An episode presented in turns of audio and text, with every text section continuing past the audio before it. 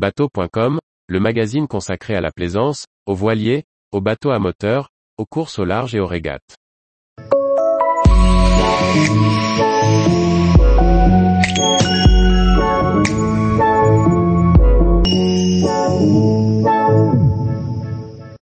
L'histoire de la construction amateur des voiliers en France. Par François-Xavier Ricardou. Construire soi-même son voilier a souvent été un rêve pour les marins.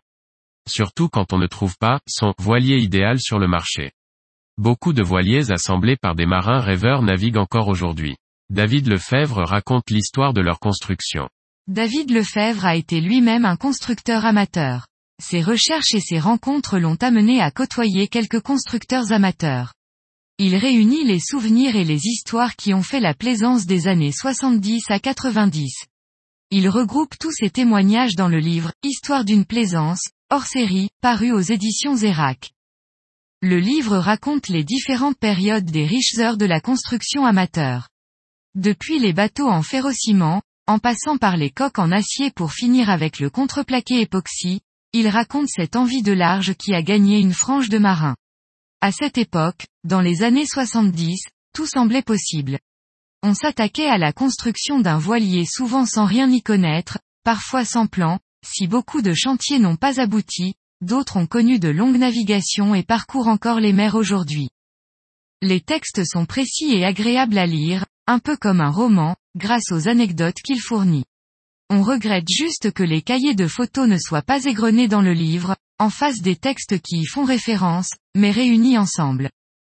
Chaque chapitre du livre raconte une époque et ses matériaux utilisés. On commence par le fer et le béton, puis on passe à l'acier, pour finir avec la résine et le bois. Le sous-titre du livre, De la meuleuse à la découpe numérique, raconte bien comment cette construction amateur s'est aujourd'hui professionnalisée. L'accès à l'information et les multiples réalisations aident aujourd'hui l'amateur en herbe à visualiser le travail, et lui donne les billes avant de se lancer dans un projet. Pour autant la part du rêve dans la construction de son voilier doit perdurer, car c'est elle qui nous lance, qui nous donne l'impulsion avant de convertir son garage en un petit chantier naval. Auteur David Lefebvre. Édition Zérac. 195 pages. 16,8 par 23,5 cm. 19 euros et 90 centimes. Tous les jours, retrouvez l'actualité nautique sur le site bateau.com. Et n'oubliez pas de laisser 5 étoiles sur votre logiciel de podcast.